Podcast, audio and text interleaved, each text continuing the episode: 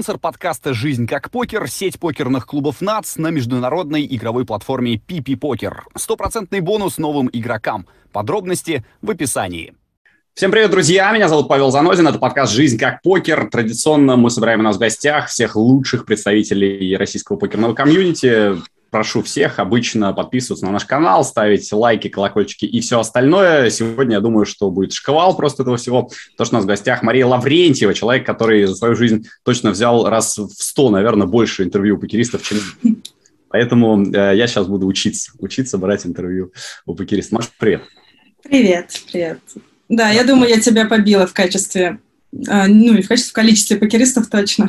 Сто процентов. А, ну, расскажи, как вообще все так получилось, что ты у них начала интервью брать. Вот у меня все просто. Мне да. взяли, предложили. У тебя так же было?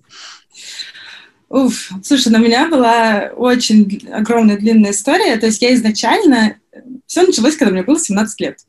То есть я устроилась работать дилером покерного клуба. А, мне как-то скучно было учиться в университете, хотелось какого-то экшена в жизни.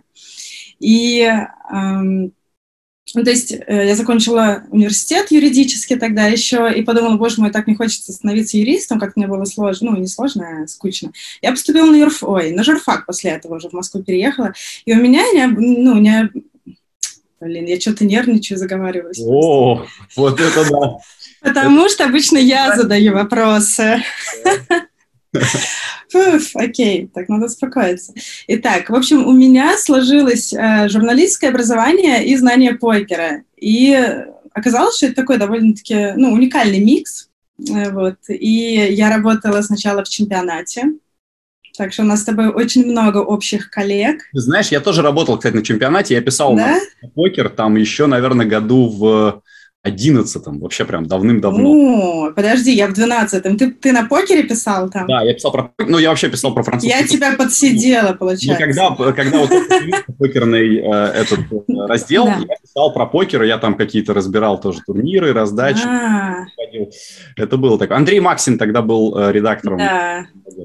Я была после Максина.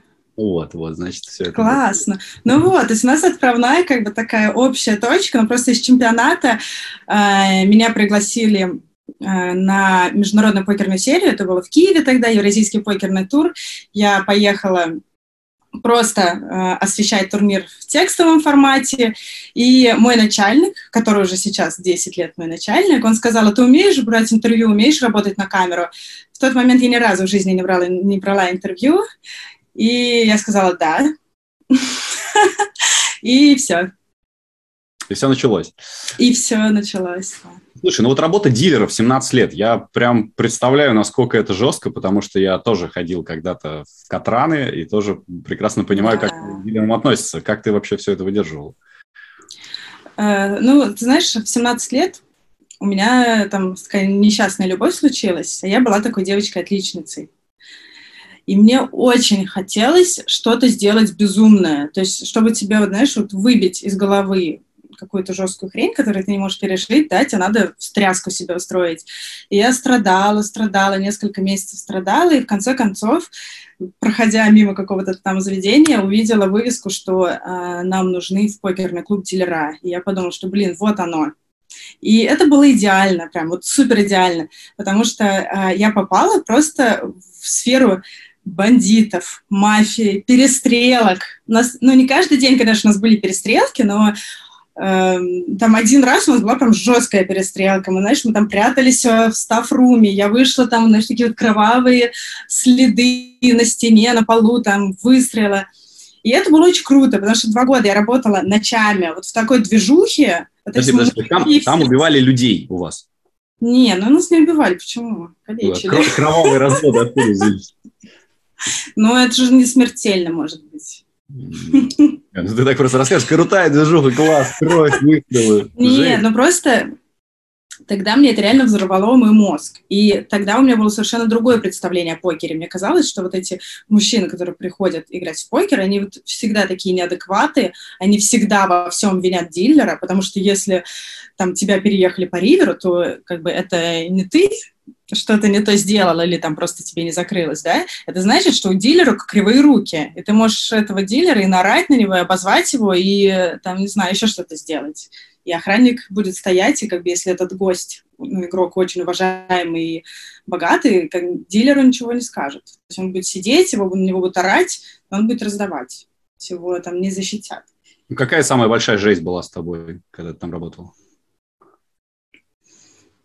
Эм, ну, была у меня классная такая жесть. Ты знаешь, к нам э, то ли из Самары или из Саратова, не помню, начал ездить эм, вор в законе. И, я не знаю, я ему как-то полюбилась, и он постоянно, э, он такой, знаешь, старый, противный, он приезжал, каждый раз садился вот э, слева. На первый бокс, получается. На первый, да, на первый бокс.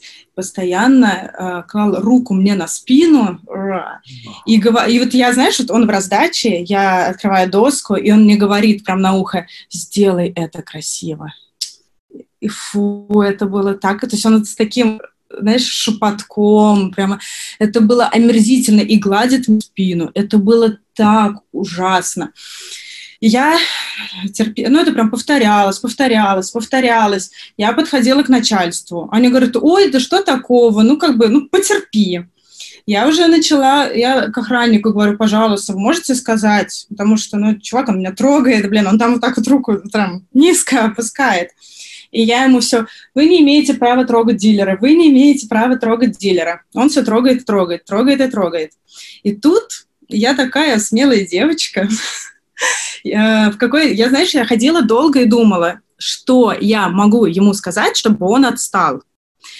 И э, в какую-то ночь очередную он кладет мне руку куда-то там вниз на спину, и я перестаю раздавать карты, и вот весь стол сидит. Он уважаемый мужик какой-то. Я поворачиваюсь и говорю, уберите руку, мне противно.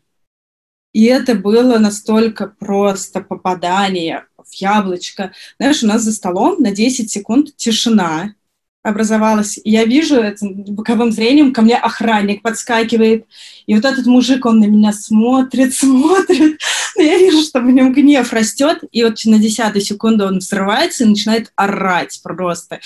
И у меня мозг стер, что он орал, я помню что-то про обезьяну, что ты обезьяна, как ты имеешь еще право такое говорить?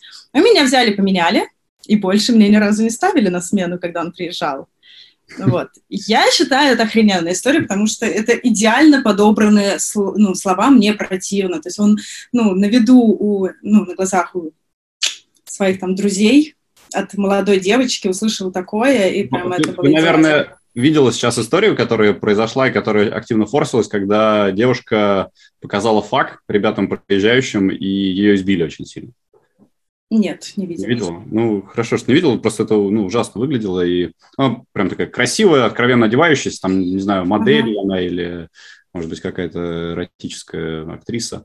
Вот. И она прошла по улице, ехали компания парней, начали что-то кричать, и она им показала угу. факт. Они вышли из машины, сбили ее об машину, Жесть. заставили встать на колени там и так далее. Вот. И Просто, ну, тебе повезло, на самом деле, что так все закончилось, потому что, э, ну, если чувак в законе, то, конечно, э, реакция просто ну, ты знаешь, у нас все-таки, я думаю, в большинстве своем менталитет все равно не позволяет на девушек слишком наезжать. Mm. Ну да, не, ну смотри, вот у нас были Россия страна, в которой э, домашний Возможно, все. В, кажд... в каждой ну, ну, второй квартире, наверное, ну ты что? Ну да, но при этом у нас как бы были там, парни дилера и девушки, и парням оставалось жестче. То есть там я выхожу, как бы меня погладят по спине, а чувак мой, там, ну, коллега, выходит парень, этот же вор законе выложит, там, не знаю, нож, пистолет, я не помню, он что-то выкладывал и говорил, посмотрим, что ты мне раздашь. И, то есть там, ну, намного жестче было.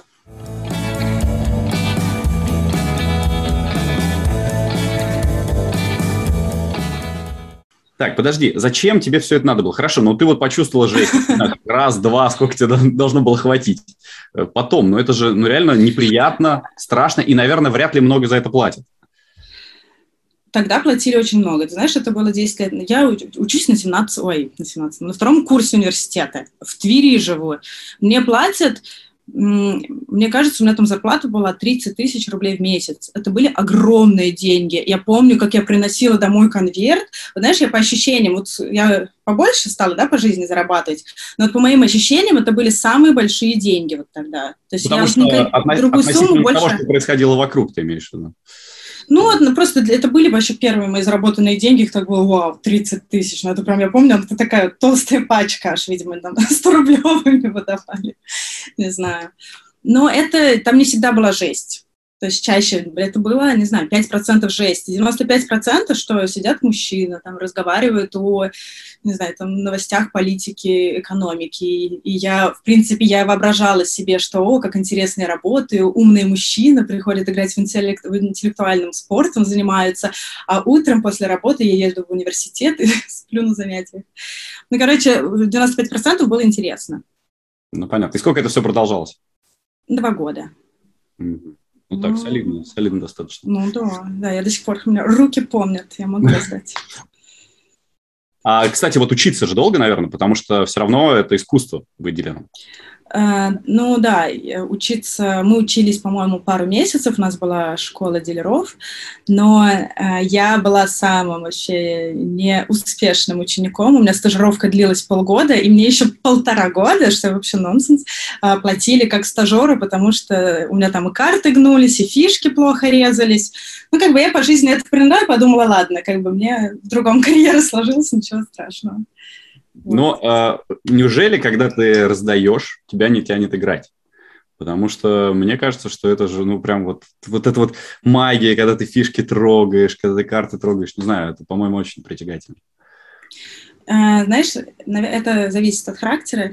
Для меня супер-мега скучно сидеть за столом и ждать свои две карты или там четыре и теребить фишки, то есть мне намного веселее там раздавать всегда, есть, если я дилер, я всегда участвую в раздаче, у меня всегда движуха, и тем более сейчас уже, да, став там корреспондентом, репортером, маркетологом покерного всего мира, мне намного интереснее бегать по залу там с микрофоном, придумывать какой-нибудь там брендинг и так далее, рекламу, видеоролики делать, чем сидеть за столом и скучать. При всем уважении к покеристам, просто у меня такой склад ума, что мне скучно усидеть. То есть ты не играешь вообще, даже с друзьями, даже в френдли покер, в принципе, не играешь. И ни разу не играл. Все, заканчиваем интервью. Да, да, мы берем интервью покеристов просто. Я знаю, я тоже удивилась, я посмотрела э, все, ну, не все, но часть своих выпусков с ребятами, я думаю, боже мой, о чем мы будем говорить, я же в покер не играю. Просто э, мне кажется, что, э, ну, когда ты чем-то интересуешься, очень хочется этим позаниматься. Вот я могу сказать, что я такой лемму вывел, э, как, э, пока работал журналистом на многих разных видах спорта, если ты приедешь на какой-то турнир по какому-то виду спорта интересный, то ты э, точно им проникнешься. У меня так было с биатлоном, спортивной гимнастикой, с фристайлом, mm-hmm. много с чем. И всегда хочется попробовать самому. Э, как так происходит? Ну, покер же тоже спорт. Покер это Покер тоже... спорт, конечно. Очень Покер это шахматы. По-моему, дико завлекает вот именно э, своей сущностью. Не только тем, что там люди интересные, не только тем, что там деньги можно выиграть. Но и, в принципе, Не, конечно. Там... Покер самодостаточный без людей. То есть это, это супер интересная игра. Просто Я не это... говорю, что это неинтересная. Это и мой вопрос, и вопрос нашего предыдущего гостя, который у нас был э, а, в подкасте. Давай. Он прям хотел тебя спросить, да, Николай Пономаренко, у которого ты брала интервью недавно, он вот э, хотел спросить, как это можно так долго общаться с покеристами и самой не начать играть. И я вот тоже не понимаю. На самом деле я не исключаю этого в будущем. То есть я, наверное, была очень такая супер-мега активная. Ну, то есть я по жизни суперактивная, но как бы вот это все меньше и меньше становится. И я думаю, что, наверное, это вполне логично, если в какой-то момент я начну играть в покер. Пока мне просто физически не усидеть. Вот я, я не шучу, мне, я обожаю покер, я обожаю. Недавно я играла в вечернем покере. Это было круто. То есть мы там сидели пять часов, но я на пятый час, я уже думаю, боже мой, дайте, дайте мне микрофон, я лучше э, пойду с ребятами пообщаюсь, узнаю какие-то их эмоции.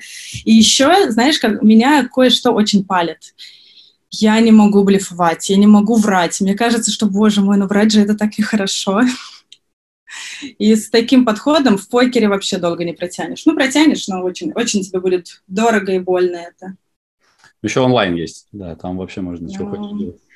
Да, да, но я считаю, что покер это круто. Ну, то есть я думаю, если в какой-то момент я стану игроком, ну, если мне хватит усидчивости, чтобы там смотреть кучу водов, учиться, то, в принципе, это было бы, было бы классное развитие моей деятельности всей. Это точно. А что сейчас главное в твоей деятельности? Потому что у тебя там много так все написано в Инстаграме, и книгу ты пишешь. И да, ты... блин, книгу, да. Текстовый амбассадор. Это что, что такое текстовый амбассадор? Я не очень. Э, есть э, фонд ITC, так. там больше 500 э, ребят играют в покер, учатся. Я их амбассадор. Это выражается в том, что я пишу на форуме, пишу там посты о своей жизни. А так как моя жизнь связана с покером, то как бы все это очень перекликается. Я постоянно какие-то там истории рассказываю. То у меня там Эм, знаешь, у нас каждый месяц проходит э, в Сочи серия. И каждый раз я вот уже пятый год приезжаю 10 дней, у меня вот просто, знаешь, вот э, в эпицентре российского офлайна происходит, еще иногда не российского. Ну, сейчас все реже и реже. Вот. И там постоянно какие-то истории. То там у меня эти кубки в Гудроне оказались, а у нас, блин, серия начинается мировая, у нас игроки со всего мира съезжаются. То там, не знаю, нечаянно игроков где-то заперли. То, ну, такого, кстати, не было, не знаю, откуда в голове. Ну вот, то есть, по сути, текстовые амбассадоры то, что я рассказываю, пишу угу. о своей жизни, да. Понятно. Ну и э, книжка тоже, да, она продолжает как-то существовать? Или, а, или... Ну, да, я просто ее никак не доиздам, но, по сути, она написана. Ну, просто ее надо сесть, отредактировать и отправить в издательство, и просто галочку у себя в голове поставить. Что за книга и почему ты решил ее написать? А, несколько лет назад я подумала, что мир такой жестокий, и хочется чего-то доброго привнести. И я решила... Ну, знаешь, меня что-то накрыло, я подумала, что такая ярмарка тщеславия в Инстаграм. Все там выпендриваются, у кого там, вот, не знаю, машина, туфли и так далее. И на меня что-то прям поднакрыло так на месяц. Я удалилась из Инстаграма, думаю, ну это отстойно, так жалко людей, которые вот смотрят, которых это вызывает зависть, а ведь это же все ну, не настоящее иногда. И э, такое вот странное состояние вылилось в то, что я создала дневник своей собаки и начала просто, ну, как бы такой э, юмористический блог вести. Я его создала, знаешь, ну, просто, думаю, самой повеселиться, и просто вот собака — это что-то такое милое, что никогда не вызовет э, зависти. То есть вот какой-то у меня был такой посыл сделать это из... Я понимаю, что это может слишком Просто Ты, ты говоришь, что в Инстаграме, типа, все, но также очень многие делают тоже в Инстаграме, делают блоги своих животных. И угу. ну, для меня это всегда было типа, блин, что в смысле? Что он творит? Слушай, знаешь, э, я подумала, что, блин, все скажут, что она творит. Но, во-первых, у меня э, без всякой рекламы, без всего, я за год, у меня как бы выросло до 30 тысяч подписчиков. У меня там начали куча рекламных контрактов, ну, не, не контрактов приходить, но всяких коллабораций с этими, uh-huh. Короче, с едой собачьей. И ко мне начали подходить люди и говорить, блин, как классно, как классно, игроки. Я помню, в один момент ко мне подошел игрок, который, знаешь, такой большой дядечка, очень агрессивный, и говорит, блин, какой классный, смешной блог собаки. И в один момент мне еще девочка тоже написала, у меня, знаешь, у меня в день реально приходило где-то по 10 сообщений, что спасибо, спасибо вам большое, мы вообще тут смеемся, всем жилым комплексом вас читаем, мы читаем вас всем офисом. И там одна дама как написала, что вот ваш блог помог мне пережить э, болезнь мамы. И для меня это все было очень важно. Я вообще считаю, что это одно из лучших, ну, одно из лучших дел, которое я в своей жизни вообще сделала. Мне очень жалко, что я это не добила до конца, потому что если бы я тогда бы все свое внимание уделила бы вот этой собаке, я думаю, это блок миллионник было бы сделать элементарно. А почему не добила? А, ну, потому что очень много покера началось, я начала много ездить, и я свою собаку отдала родителям. А когда она постоянно у тебя перед глазами не крутится, у тебя нет никакого вдохновения. Я вот сейчас приезжаю к родителям, вижу собаку, у меня тут же столько сюжетов, столько всяких словечек рождается, а когда на расстоянии, это все теряется. То есть я много раз его возрождала, возрождала, но это нереально так, угу. к сожалению.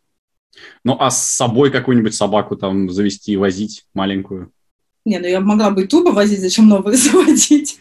ну, очень сложно там с отелями, с перелетами. Да. У меня как бы по 60 перелетов в год в среднем.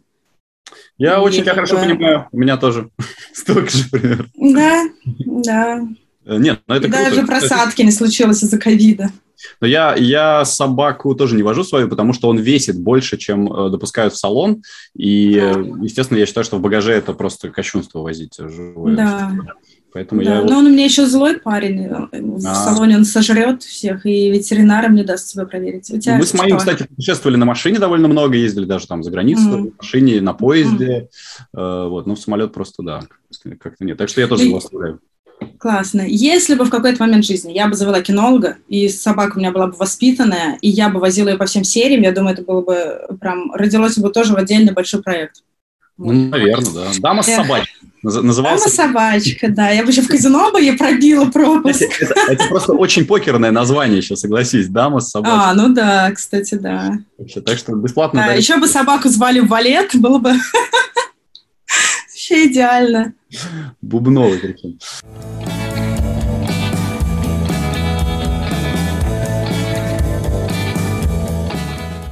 Эм, хорошо, но сейчас ты где больше живешь? На Кипре, в Сочи или где? В Москве? Э, я переехала пять месяцев назад. Я переехала жить 25 февраля, короче, я уехала на Кипр. Ну, это так очень пафосно звучит. На самом деле я переехала на месяц раньше. Просто так получилось, что я 24-го была в России. Ага. Вот. Но сейчас все, да, я эм, живу на греческом Кипре. Не могу, не, не, до сих пор не поняла, нравится он мне или нет, но просто пока это такая самая оптимальная локация, потому что я никак не могу получить э, ВНЖ и, блин, шенгенскую визу даже пока еще с большими трудностями. Вот. И я, да, живу на Сочи и на Кипр внезапно. Так, для людей, После... которые, которые тоже хотят на Кипр, но у которых тоже проблемы с документами. То есть э, ты туда-сюда спокойно ездишь сейчас по обычной вот этой провизе кипрской? А, провизу отменили. Ее отменили в начале марта. Ага. И э, э, в Ларнаку залететь сейчас довольно сложно. Во-первых, это очень дорого, ну, из Москвы, да, то есть там рейсы через Эмираты, через Египет, то есть это ну, я смотрел. Такой маршрут. Я дал друзьям через минеральные воды, их отменили, естественно, через, а. за несколько дней до вылета. Так что понимаю, да. да. Ну, как попасть? Э, есть ли какие-то... А, сейчас расскажу. В общем, смотри, всю весну я провела на Кипре. И у меня тогда еще был...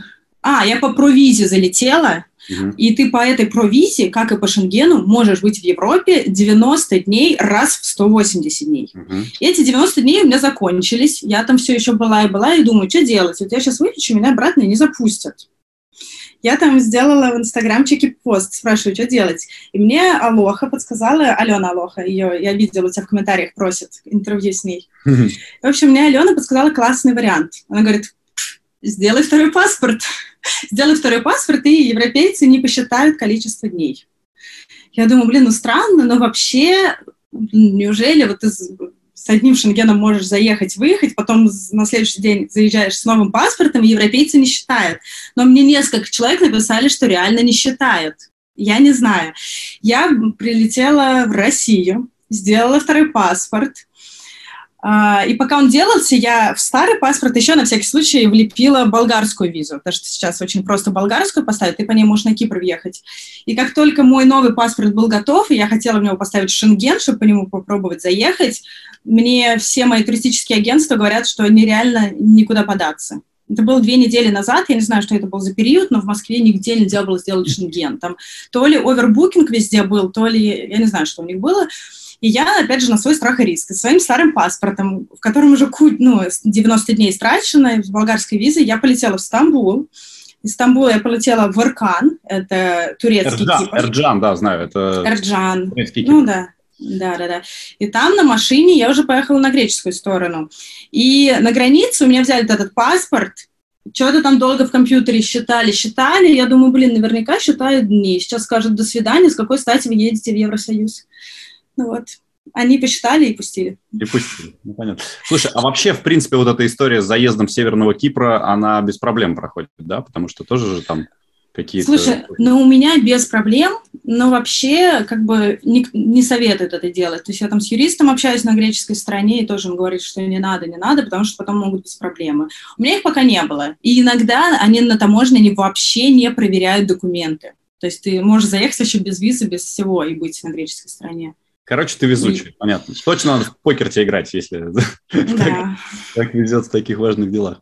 Ясно. Ну и что, как живется на Кипре? И вообще, можно ли сказать, что ты довольна тем, что происходит сейчас в жизни? Ну, у меня сейчас в основном все спрашивают, знаешь, как бы я там прожила весну 2022 года. Это, наверное, не тот период, по которому можно что-либо оценивать. То есть, э, как бы мы, мы все, наверное, в такой прострации были это время. Я, я не очень поняла, что там вокруг происходит в этот момент, ну, именно на Кипре. Я там вся жила в интернете, в новостях и на диване у себя. Вот. И, и мне сейчас все спрашивают про русофобию. Русофобии там нет. Но я, у меня никто из друзей не столкнулся нигде с ни с какой, ни с какой русофобией. Единственный момент, э, мы сейчас в поисках новой квартиры, и на днях пытались, ну, короче, снять квартиру. И э, хозяин, итальянец, узнав, что у меня российский паспорт, э, написал, что прежде чем он э, разрешит мне зайти в квартиру и посмотреть на ее там, интерьер и так далее, я должна ему написать, что я думаю обо всей ситуации, о политике своей страны и так далее. Иначе Эссе? не пускает. Сочинение? Что? Эссе Да, да, да, да, эссе, эссе, как я, как я провела весну, блин, 2022 года. Прекрасно. Вот так вот. Ну, это так, я не знаю, это вот ты бы назвал это русофобией или нет? Нет, нет. Более того, я вообще, в принципе, не верю в существование русофобии, поскольку я достаточно много за последние несколько месяцев ездил угу. по разным странам, и нигде никто не сказал мне ни одного слова плохого, потому что я из России. В, частности, сейчас я нахожусь в Эстонии, э, угу. и Эстония как бы у нас всегда считается такой страной, которая там что-то памятники разрушает и вообще э, плохо относится, не знаю. Угу. Все, все тут вообще, во-первых, говорят на русском, и все спокойно... Да, в Эстонии? Да, все ага. спокойно относятся и к России, и к русским, и ко всему. Так что, ну, ерунда это все. На самом деле, это же только делается для того, чтобы как можно меньше людей хотело попробовать. Ну, да. Как можно да. меньше вот он, да. У меня вот мама, например, смотрит телевизор, она очень напугана, что я в Европе. Она мне звонила несколько раз, вот в начале марта, когда, видимо, у нас по телевизору вот только-только начали вот про эту русофобию, они придумали эту классную, классную идею, и у меня мама звонит и говорит, быстрее возвращайся, боже мой, как страшно, страшно в Европе, быстрее, ни с кем не разговаривай на улице, не говори на русском языке, возвращайся, возвращайся, тебя там убьют. Угу. Ну, пока ты жива-здорова, слава богу. Все. Да, знаешь, как-то это ну, пропетляла как-то всю весну. Проскочило слово «мы», э, значит, парень твой тоже переехал уже. Да. Ага, да. то есть вы там с ним объединились. Вот он покерист, и у него еще куча игроков, так что вот я Хорошо. покерный и там тоже. Я к тому, что, наверное, ну, когда ты уже с семьей или почти с семьей, все-таки легче mm-hmm. в новом месте осваиваться, чем когда ты один. Ну, да. Ну, он не русский, он немец, так что это... Ну, при чем Все равно я там как русский человек одна осваиваюсь. А, ну да. Ну да что русскому хорошо, то немцу смерть, ты это имеешь в виду? Э, ой, да, я ему один раз переводила, кстати, эту поговорочку, он никак не мог понять, что в ней смешного и вообще какой смысл заложен. Э, мне было очень смешно одной. Слушай, ну, немножко поспрашиваю про личную жизнь, если ты не против. Э, Давай. Очень интересно, когда вот люди разных культур, разных языков начинают mm-hmm. строить отношения. Какие сложности? Много ли их? Или вообще все окей? Э, ну, ты знаешь, что э, вот это как русофобия. То есть они больше, чем, э, больше говорят об этой разнице менталитетов, чем эта разница на самом деле есть. То есть э, я раньше думала, что встречаться с европейцем это вообще совершенно другой мир.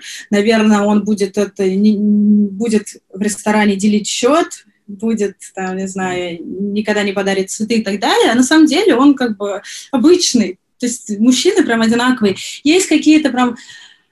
Не, ну я вот как раз вот, знаешь, мы когда только-только начали встречаться, там, три года назад, я первый месяц очень сильно загонялась по поводу именно оплаты счетов. То есть мне было так неловко ходить во всякие там кафешки, рестораны. Я думала, что делать, если вот сейчас принесут счет, и он пододвинет его мне и скажет, ты съела больше. Я думаю, я же не знаю, что делать. И мне как бы, ну я вообще, ну это настолько, ну как бы, ну это вообще как бы дико будет. Ну вот, и я что-то месяц, знаешь, приносит счет, я там убегаю куда-то, как будто я там в туалет побежала. Или э, там заходим пить кофе, он там куда-то выходит, я быстренько расплачусь, он приходит, я говорю, ой, я уже расплатилась, пойдем. То есть я какую-то хрень постоянно делала, делала, нервничала, там изводилась нервами, потом села и поговорила. Ну, конечно. Это и оказывается, блин, это нормально, да. И да, как бы, наверное, это был первый наш такой откровенный, нормальный разговор, и после этого начались нормальные отношения. Вот, и он сказал, что, блин, да это нормально, в Европе нет такого, что мужчина всегда заплатит там в ресторане, в кафе, что это тоже определенный миф. Не знаю, не знаю, насколько это миф, не миф. Ну вот, но он говорит, ну в семье, в принципе, даже, как бы женщина чаще всего работает, но платит больше мужчины, если он больше зарабатывает. То есть кто больше зарабатывает, тот больше и тратит. Вот, ну, Окей, ну о, о, последний вопрос про деньги. У вас сейчас да. совместный бюджет или у каждого свой? А, слушай, да, у нас совместный бюджет по той причине, что Эм, я никак не могу открыть э, никакие свои банковские счета ага, в понятно. Европе, а мне же нужно это, евро. Это гениальная вот эта формула, что типа его деньги – это наши деньги, а мои деньги – это мои деньги. Все, я понял. Нет, было бы, блин, было бы классно сказать, да? Нет, просто мне, я прошу, чтобы мне всю мою зарплату отправляли на его счета. Не так все есть. Вообще, он видит все деньги и тратит. Да, вообще, знаешь, не весело. Ну и в какой-то момент, когда заблокировали это, мои карточки в марте, я думаю, блин, да нормально, наконец-то я скажу, чувак, ну просто не работает, я бы очень хотела. Ну, вот теперь я зарплату получаю на его карту, так что уже это не разбежишься. А вы общаетесь на каком? На русском, на немецком? На английском. То есть, не, на английском. То есть это язык, который не родной для вас обоих, и вы при этом да. нормально, да? Потому что, ну, знаешь, вот все равно я не очень всегда понимал, как это можно без русского языка. Нельзя точно шутить, нельзя там цитировать фильмы или книги, ну... Да, но он Пушкина не знает. А, все, ужас, провал вообще. Не, ну это как бы все к тому же. То есть правильно, ты какую-нибудь веселую цитатку хочешь вернуть, а не получается. Да, да нормально, как-то я это, я с этим справляюсь. Наоборот, знаешь, э, тоже мы с Йоханнесом обсуждали в начале, что э, когда вы общаетесь на языке, который не родной ваш, вы можете там очень много всяких пошлостей говорить, которые, например, на русском языке тебе будет как-то неудобненько. в краску, да? Я понял. Короче, да, на русском языке ты вроде, знаешь, так как-то постесняешься еще, а на английском как-то это все очень просто звучит. Да, вот так Я, э, когда услышал, что моя девушка может ругаться матом, я, во-первых, обрадовался очень, потому что мне это, что это невозможно. А во-вторых, э, ну, просто это был шок такой некий, типа, вау. А Йоханнес, вот он не знает, ругаюсь ли я матом или нет. Я ему говорю, у меня красивый русский язык, я лучший журналист России, и он верит. Он не может проверить. Тоже очень удобно. Ну, ты пытаешься немецкий учить? Ой, ну я пыталась, я учила несколько месяцев, но забросила, к сожалению. Хотя я бы, ну, короче, я хочу как-нибудь написать книгу, выучить немецкий, похудеть и все там. все стандартные планы. А он русский? Ну нет, у него как бы такого в планах никогда не было, и даже в планах поехать в Россию у него теперь нет. То есть я, если раньше как там он иногда там редко приезжал, мы там с родителями знакомились, с собакой моей знакомились, в Сочи он мог приехать, теперь он как бы в страну агрессор он не едет. Угу. То есть у него жесткая позиция? Ну, он говорит, я себя не чувствую там безопасно. Ага. Как твоя мама за тебя на Кипре волнуется? Так, как да, да, да, да, да, да.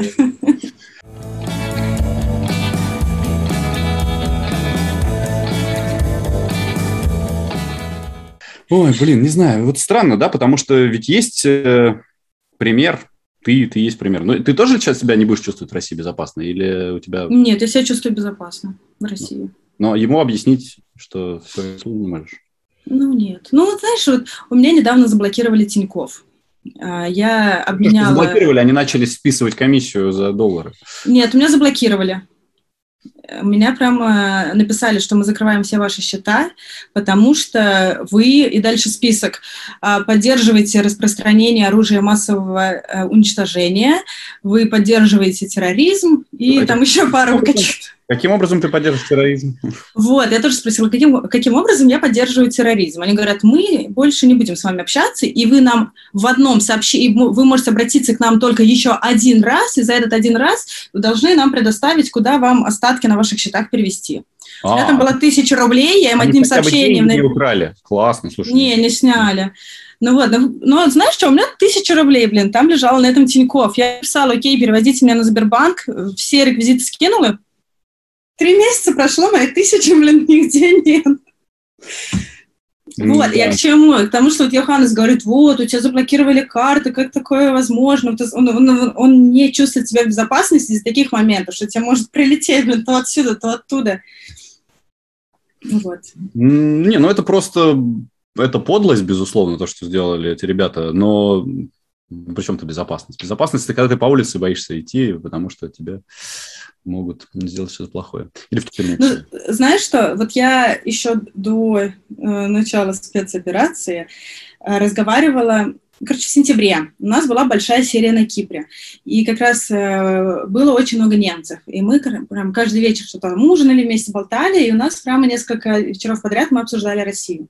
И вот там был один немец, он живет в Мюнхене, по-моему, и вот он мне очень, ему было прям очень интересно. Он говорит, вот я так мечтаю съездить в Москву на самом деле, но я очень боюсь, я вот прям боюсь там идти по улицам. Если я поеду, я только поеду, мне нужно какой-нибудь там там, ассистент, не знаю, кто с ним будет провожатый, потому что вот он реально боится ходить как, по улицам. Как на сафари в какую-нибудь Кению, да, примерно? Да, да, то есть он описывает Россию, которую, знаешь, такие вот России 90-х, фильм «Жмурки», вот что-то такое. Ну, просто, да, у людей стереотипы. На самом деле э, эти стереотипы, как и у нас, они о том, что туда опасно ехать, там страшно, там, не знаю, линчуют негров и так далее, так и у них то же самое. Я помню, у меня было прекрасное знакомство с пожилой французской парой, у которой мы останавливались в городе Лили. Э, они там прям образованные, интеллигентные люди, преподаватели в школе.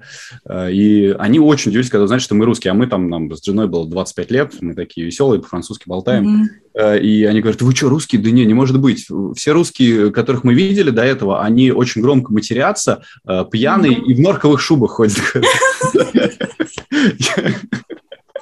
Я очень посмеялся. Я а говорю, ты был не в шубе, да, в этот момент? Я был каким-то... Ну, август, сложно быть в шубе. Я им говорю, ребят, приезжайте к нам в Россию, пожалуйста, давайте мы вам поможем с визой. Просто очень хочется вам показать, чтобы вы рассказали детям своим, как там здорово, у нас хорошо, у нас красиво. Вот. Они так и не приехали, но мы, кстати, продолжаем общаться много там в Фейсбуке переписываем. А, класс. Но приехать не приехали, к сожалению. Ну, это тоже эти немцы говорят, что вот у нас русские живут э, в нашем доме, они там постоянно орут, они ругаются матом. Mm. Вот. А как они знают, что они ругаются матом, если они не знают ядерных слов, как мы Слушай, я не догадалась это спросить. Вообще, видишь, люди плохо думают. Вообще. Ну, к сожалению. К сожалению, это так. Неприятно, да, согласен, но это только можно личными примерами. Вот ты же русская, да. ты там показываешь, что ты нормальная. Я русский, ну, я да. нормальный. И никто, соответственно, не может сказать, что все русские плохие. Могут сказать, ну, что да. какие-то отдельные. Так, ладно, вернемся к покеру вообще, в принципе. Давай. Расскажи, пожалуйста, ну вот брать интервью у покеристов, это действительно так интересно, как мне кажется, за последние э, три месяца нашего подкаста? Или все-таки бывает какой-то момент, что надоедает эта история? Потому что мне вот за это время кажется, что почти все очень умные и очень интересные ребята. Э, знаешь, наверное, вместо того, чтобы отвечать на твой вопрос, я задам тебе встречный. А вот чем покеристы, интервьюируемые, отличаются от всех других спортсменов? Потому что мне это сравнить не с кем. Очень, очень сильно отличаются. Просто прям разные, чем? я бы сказал. В первую очередь образом мышления. Э, в первую очередь тем, что покеристы э, – люди, которые самостоятельно свою жизнь сделали такой, какая она им нравится. А спортсмены в массе своей это люди, которые с самого детства э, были не самостоятельными. За них все делают. Mm-hmm. Им, э, они не знают, как чай заваривать многие, понимаешь? Они не знают, как там за коммуналку заплатить, они не знают ничего. Они живут на базах, они едят по расписанию, они тренируются, у них сборы, соревнования, у всех. И э, поэтому их мир достаточно узок. А мир покериста максимально широк, потому что он ездит по миру, он общается с разными людьми, он э, интеллектом своим зарабатывает деньги. Да. И поэтому, конечно, ну, интересно общаться с людьми, которые э, настолько широко образованы, настолько глубокие, как, как люди в первую очередь, а не, не только как спортсмены или представители какого-то там вида интеллектуальных развлечений. Слушай, ну ты очень интересно подметил, я об этом не задумывалась, что покеристы, они же сами все это выстраивают, то есть это не то, что ты в детстве тебе родители отдали быть отдали покеристом, а ты... Да. покер. Хочу, чтобы ты был олимпийским чемпионом по покеру. Кстати, я мечтаю, чтобы покер сделали олимпийским видом спорта, и были поползновения, нет, ну, Это невозможно, потому что в первую очередь э, покер, как и шахматы, как и э, бридж, как и киберспорт, mm-hmm. наверное, хотя киберспорт, может быть, туда и попадет. Это другая история, интеллектуальное развлечение, интеллектуальный, интеллектуальный вид деятельности. Но просто спорт в сознании людей все равно связан с некой физической активностью. И, э, например, Александр Мостовой, я помню, сказал какую-то там э, смешную вещь, что типа, что они же сидят там на кресле и кнопочки нажимают. Какой же это спорт?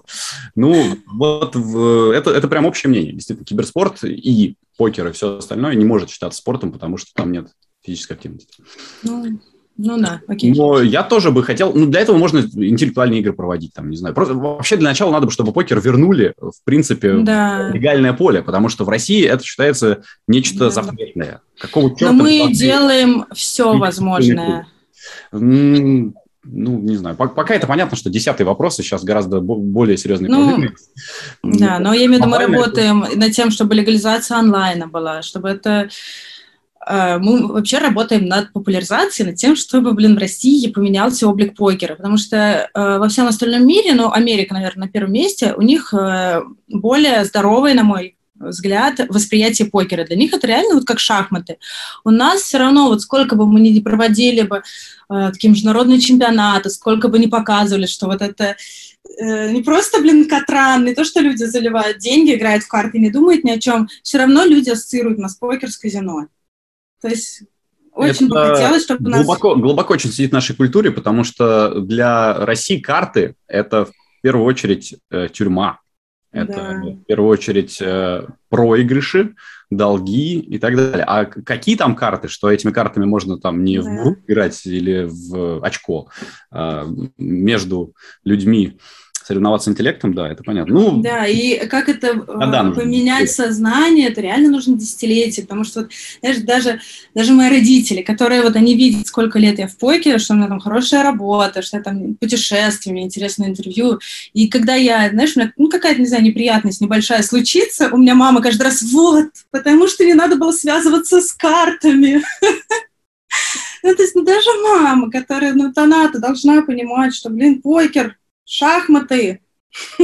Она, Покер шахматы. Наверное, должна еще говорить, вот твой-то все проиграет, вот проиграет, тебя еще проиграет. Шулер! Ну да. Ну, нет, ну это нормально, на самом деле, тяжело людям. Э, хотя вот кто мне рассказывал недавно, а, Бэби Шарк рассказывал, что он свою маму на покер, и она играет да, турниры в огромном количестве и даже зарабатывает. Да, мама у Бэби Шарка вообще уже знаменитее, чем сам Бэби Шарк, мне кажется. Да, у них такая катающая семья вся. Слушай, ну а вот у тебя Йоханнес, да, играет, угу. и ты же, ну, наверняка тоже следишь там, болеешь как за него, все равно сложно совсем абстрагироваться. Ну да. Ну, да? когда надо, я там рядом стою, кричу «Холд!» Ну, что там по Киристу орут? Ну, это я так, знаешь, э, я считаю, что такая... Ривер. В общем, э, когда мужчина играет в покер, мне кажется, лучше отойти и не мешать. Я сейчас стараюсь там это особо, что нет. Вообще нет, вообще нет. Я когда играю в покер, я прям люблю, чтобы моя девушка сидела рядом. И да. желательно, да, и прям вся ее поддержка была со мной. Постоянно, прям вот у тебя сессия, нет, ты сколько играешь по времени, если вот ты сел Ну, играть? если вживую, там, ну, идет, не знаю, 5 часов, это в кэш 5-6. И то есть тебе приятно, если вот ты вживую играешь 5 часов, очень. что девушка рядом стоит и поддерживает? Не, не стоит, сидит, да, приятно. Как интересно, знаешь? Не, ну, я в этом смысле вообще такой, то есть мне, в принципе, хорошо всегда, когда она рядом. А если это покерная сессия, ну да, значит, в этот момент. Короче, да. давай так, я сейчас беру компьютер в зал, покерный. Я думаю, это будет даже интереснее для всех. Я могу сказать, что происходит, потому что ну, как бы это как раз вот это, что покерный зал, казино Сочи. Всем весело, надеюсь. Главное, я там не смогу громко разговаривать. Так, сейчас тогда... Давай, давай тогда расскажу, чтобы все понимали, что происходит. Давай. Итак, мы сейчас с вами будем перемещаться, потому что прямо сейчас проходит Сочи Покер Фестивал, лето, казино Сочи, и э, часть моей работы заключается в том, что э, во время телевизионного стола, когда у нас уже там хедзап и вдруг фу, чемпион, в этот момент я должна вбегать в камеру с микрофоном и ловить первые эмоции чемпиона. Так как чемпионы э, покеристы у нас очень эмоциональные, то чаще всего они просто стоят, молчат, Я говорю, что вы чувствуете? Они говорят, все нормально. Вот, в общем, сейчас хедзап, и надо бежать. Так мы с вами перемещаемся э, в эпицентр, самый.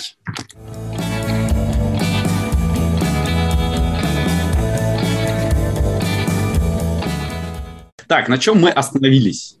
На чем мы остановились? Блин, забыл. на чем-то интересном. Что-то про покеристов говорили. А, как поддерживать... Про девушек-покеристов. Вот расскажи мне, всех а. девушек-покеристов, которых ты видел, да, они какие? В общем, это очень смешно, потому что есть такая э, отдельная категория девушек, которые вот они приезжают со своими мужчинами. А, допустим, в покерном клубе Сочи ты не можешь просто встать и над душой стоять или сидеть рядом. Если ты не в раздаче, ты, ну, как бы, ну, это нельзя так делать, это небезопасно да, для других игроков. Да. Угу. И вот у нас есть э, такая группа девушек, которые, знаешь, они такие жены декабристов. Они садятся на стульчик где там в 10 метрах и сидят.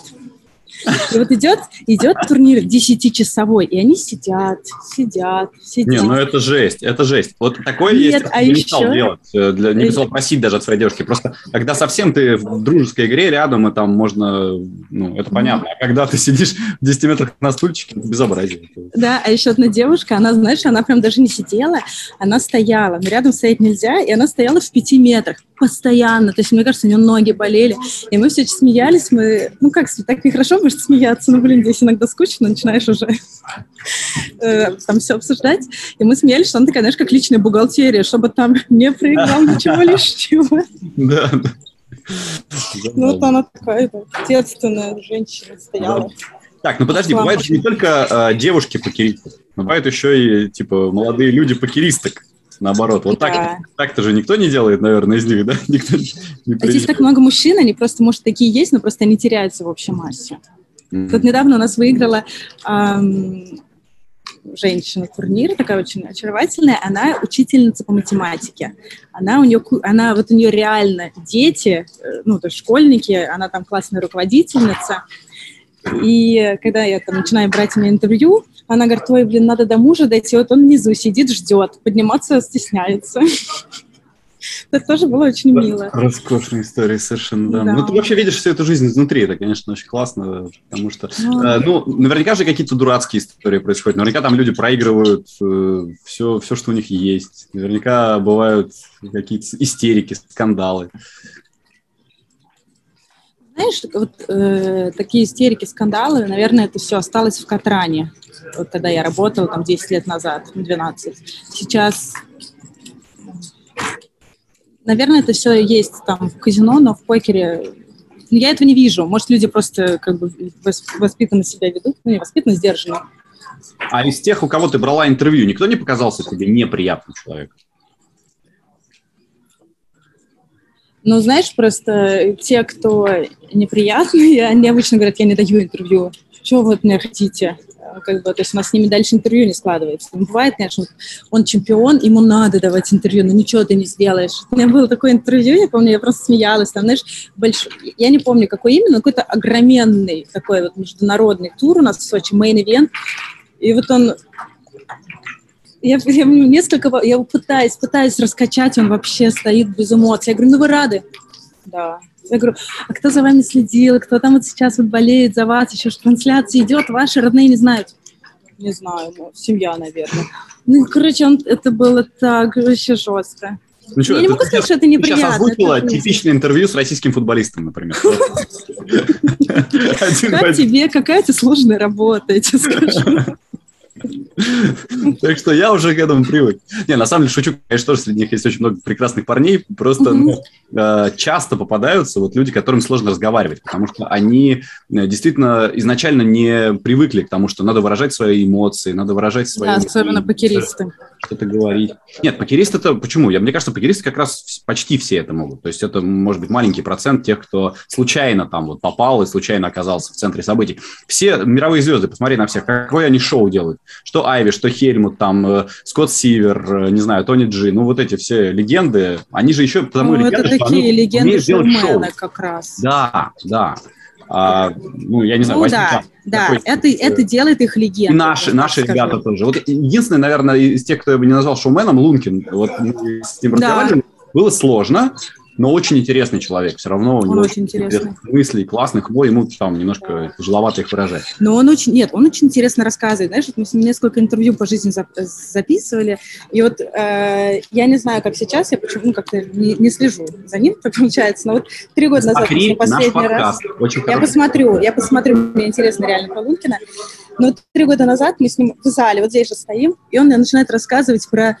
И он начинает рассказывать, как он э, грибы хочет выращивать. Я не знаю, может, он уже и вырастил, Нет, и сейчас он тебе про это... Тульской, в Тульской области делает сельскохозяйственное производство. Вот, у нас а такое же вот об этом было. И он интересно рассказывает, постоянно грядки, у него это особен, особенная система грядок, у него там это грибы, и это он интересно прямо. Вот ты не интересовался грибами, а после этого сидишь и думаешь, блин. Так что да, Лункин классный. Хотя ну, не шоумен.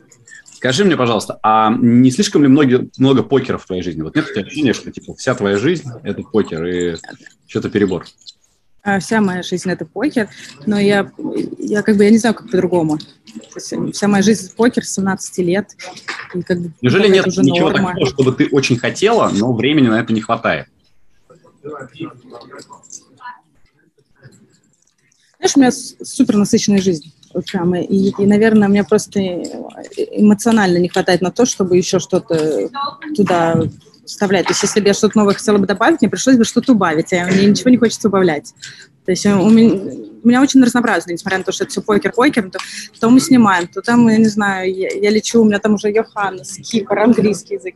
И у меня очень разнообразная сейчас работа, то есть если я несколько лет занималась интервью, сейчас я уже больше маркетингом занимаюсь. Я, видишь, я вот эти штучки нарисовала. Это твоя, твое творчество? Да, видишь, мне все ваши результаты сказали, почему такой девчачий турнир? Потому что девочка придумывает. Да, я что-то дала... Я, знаешь, это я скучала по Инстаграму, это в таком Инстаграм-стиле. Э, это вот перетекающий какой-то такой цвет, да? Да, да. Другой. Ну, в общем, из-за того, что у меня постоянно э, меняются мои, скажем так, должностные должностные что, обязанности, вот, поэтому мне не скучно, я постоянно как бы развиваюсь и делаю разные вещи. А ты видишь как бы конечную цель? Чего бы ты хотела развить? Нет, ну это клевый вопрос. Надо будет подумать об этом. А ты мне сказал проиграть в покер. Я думаю, может, правда, начать играть в покер? Не, ну это не может быть целью, но это, мне кажется, просто один из вариантов, который... Я вот тоже его для себя рассматриваю достаточно долго уже, и чем э, больше я общаюсь с покеристами, тем больше мне кажется, что это прям хорошая тема. Хорошая тема играть в покер. Да?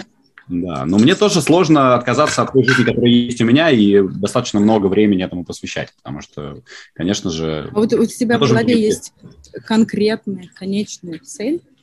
Конечная цель? Э, умереть счастливым у меня есть. Ну вот у меня вот тоже крутится только вот такая фигня.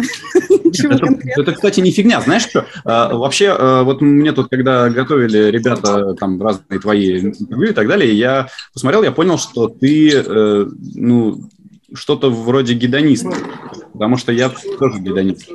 И э, мне кажется, что это реально единственный правильный подход вообще к жизни. Типа, смысл жизни – это счастье. Ну, счастье да. в моменте, да. счастье вообще. Поэтому как можно еще ответить Если на вопрос про да. Конечно, счастье. Да, вот ты, ты спросила, я тоже думала, то есть у меня вот все настолько насыщенно и так все счастливо, что я даже, я как-то ничего другого не строю. Может быть, это плохо, может, ты знаешь, как бы, если у тебя были какие-то конкретные, четкие амбиции, ты бы что, еще больше счастья получил, не знаю. Я не знаю. Нет, просто я, например, свою самую большую мечту уже реализовал, поэтому у меня вот такой мечты детства больше а какая не Какая у тебя мечта самая большая? Была мечта прокомментировать финал чемпионата мира по футболу. Я ее реализовал. А э, потом уже сложно, мне кажется, мечтать в сознательном возрасте настолько же сильно о чем-то, э, как ты мечтал, когда ты был маленький. Ну, Поэтому да. дальше ты просто уже живешь, как тебе нравится, там, нравишься делать приятные вещи, общаться с приятными людьми и кайфовать. Это же не Йоханс, кто это? Нет, это не Йоханс. Я Паша. Что, из меня еще? Паша, Гарик. Гарик. Приятно. Это второй, типа? Этот в России, тот в Я так Русская замена Йоханса. У меня интервью А. Это великолепно. Гарик Томасян – это охрененный как раз шоумен. Вот шоуменище. Великолепно сейчас будет просто. Да. Кайф. Очень хорошо. Да. Так, ну мы с тобой до философии дошли в конце немножко, да, там да. цель и все да. такое. Мы оба гедонисты. Ну, э, из ближайшего, хорошо. Может быть, есть у тебя вот в 2022 что-то, что ты бы хотела еще сделать обязательно? Слушай, э, окей, давай так скажу. У меня реально вот эта весна просто мозг взорвала. У меня сейчас вообще полнейшее непонимание, как жить, что делать. Ну, не то, что как жить, что делать, у меня просто нет каких-то, я не, не загадываю, не планирую. То есть обычно, наоборот, да, у меня есть какие-то там цели, я хочу того-то, того-то, того-то добиться. А сейчас у меня такая, знаешь, размазанная там все жизненная моя цель, типа, написать книжку. Но она у меня такая, знаешь, вот, как, как плохо жить без мечты, если осуществишь мечту. Вот это у меня вот книга такое. А что-то конкретное прям еще не могу сказать. Ты бы хотела, чтобы твои дети жили в России? Я не вижу в этом, наверное, проблемы. Если им будет комфортно, классно, они здесь найдут себе реализацию, если они получат хорошее образование, им будет счастливо здесь. У меня родители здесь живут, я за них спокойная, у них очень хорошая, ну, у них счастливая, хорошая жизнь. Я не yes. поддерживаю, давайте я так скажу, я не поддерживаю политику России сейчас это, совершенно. Это понятно, естественно, а, то, а то непонятно было. Я просто сейчас э, такую мысль интересно сформулировал. Родители, которых я, родителей я тоже очень люблю, родители – это прошлое, дети – это будущее. И где живут наши родители, в общем, это, наверное, не настолько важно, как где живут наши дети. Ну, наверное, образование, я бы, наверное, я бы хотела, чтобы дети получали не в России. Хотя, ну, кто знает, что там будет через, не знаю, когда там 20 лет, да? Но как бы вот я всю свою деятельность строю в России, и мне здесь весело и интересно строить. Я довольна своей там, карьерой, с коллегами. Мне нравится как бы все равно российский менталитет. Я думаю, если дети найдут себе какую-нибудь классную реализацию, то ну, почему, почему бы и нет? Ты не боишься, что станет совсем плохо, что, ну, не знаю, тебя признают иностранным агентом, например. Потому что, в принципе, вот что ты, что я, мы сто процентов иностранные агенты. Хотя, ну, да. хотя, конечно же... Да, я себе вид птицу мира сделала, у меня это весной вот, мозг взорвало. Ну вот, пошла себе, сделала голубя. А там была акция «Две татуировки по цене одной». Я еще Йоханнеса себе сделала. То есть его по остаточному принципу. Понятно. Да, но начальнику я сказала, что это джоб. Работа.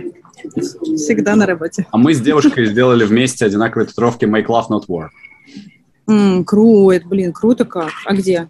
Под сердцем. Не знаю. Mm. Ну, покажи, если это не очень интимно. Не, ну почему? Ладно, окей. Я, я просто не хотел Покажи. шокировать нашу аудиторию. Ну, окей. Mm, круто. Круто. Так что... Блин, гениально. А, простите, да. это не, не будет... Блин, знаешь, потому что... Блин, как гениально. Я все искала, какую классную татуировку. У меня, кроме этого лебедя, э, ничего в голову не приходило. Я пошла и сделала, это просто было такое решение секундное. И сейчас, когда я уже там успокоилась, ну, не успокоилась, в смысле, когда я уже какое-то время прошло, я думаю, блин, дурацкое место нашла, дурацкое голода. А вот make, надо было делать здесь вот такое make love, not war, блин. Он, ты сейчас ему позвонишь и скажешь, так, с кем ты там разговаривала вообще? Кто тебе такую чушь сказал? Я круто. Я, кстати, а ты, а ты не возражаешь, если я Если плагиат? ты тоже сделаешь такой трохи, не, не возражаешь. Вдруг это ваша интимная с девушкой. Да, конечно, мы же придумали эту фразу. Было изначально наша идея.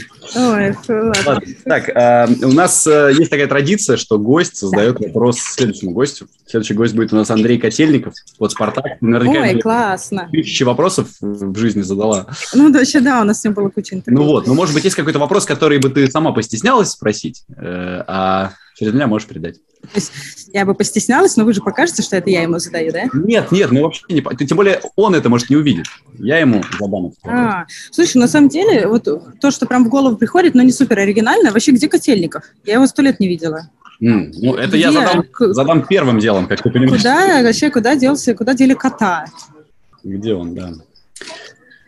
Собственно, для этого и существует наш подкаст, чтобы все узнавали, где вообще все, что они делают и, и чем занимаются. Так что хорошо, я понял, передам. Ну вот э, Саша нам подсказывает, что в Мексике, э, Андрей. А. Возможно, Мексика, кстати, сейчас очень популярное место. Видишь, Тремзин уехал туда, Трунцев давно уже там. А Тремзин разве он в Мексике? Да, Тремзин уехал в Мексику. Мне кажется, он сейчас на Кипре. Ну ладно, может, собирался Мне кажется, я его видела Когда, когда мы с ним делали интервью, он ска- говорил, что он завтра, чуть не завтра, летает в Мексику. А, да? Да, возможно. Ну ладно. возможно. Ну, сейчас вообще очень интересные пути, пути покеристов. Э, Я думаю, большая часть все-таки уехала... Да не, не знаю, у нас настолько равномерно Ну, размазала российский Покер- комьюнити, покер Черногория. Кипр, Армения, Казахстан. Да.